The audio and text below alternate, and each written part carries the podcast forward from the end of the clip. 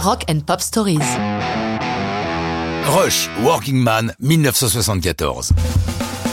Voici un groupe peu connu sous nos cieux européens. Ils ont pourtant eu une réelle influence, que ce soit sur Metallica, Smashing Pumpkins ou d'autres, tous reconnaissent que les trois Canadiens leur ont laissé une trace dans les oreilles.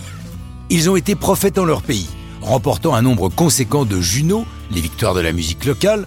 Pourtant, à leur début, ils sont plutôt regardés comme des ersatz de Led Zeppelin.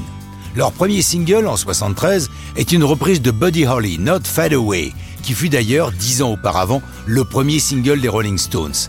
Si, pour les Stones, ce fut le titre déclencheur, ce n'est pas le cas pour Rush, qui malgré tout décide de monter leur propre label discographique, Moon Records.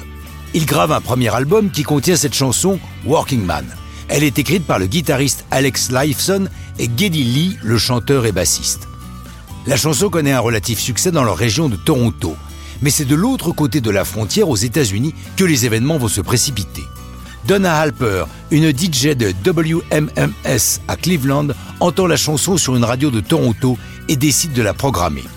Trois raisons président à ce choix. D'abord, le titre, Working Man, correspond bien au public de la région de Cleveland avec un fort pourcentage d'ouvriers.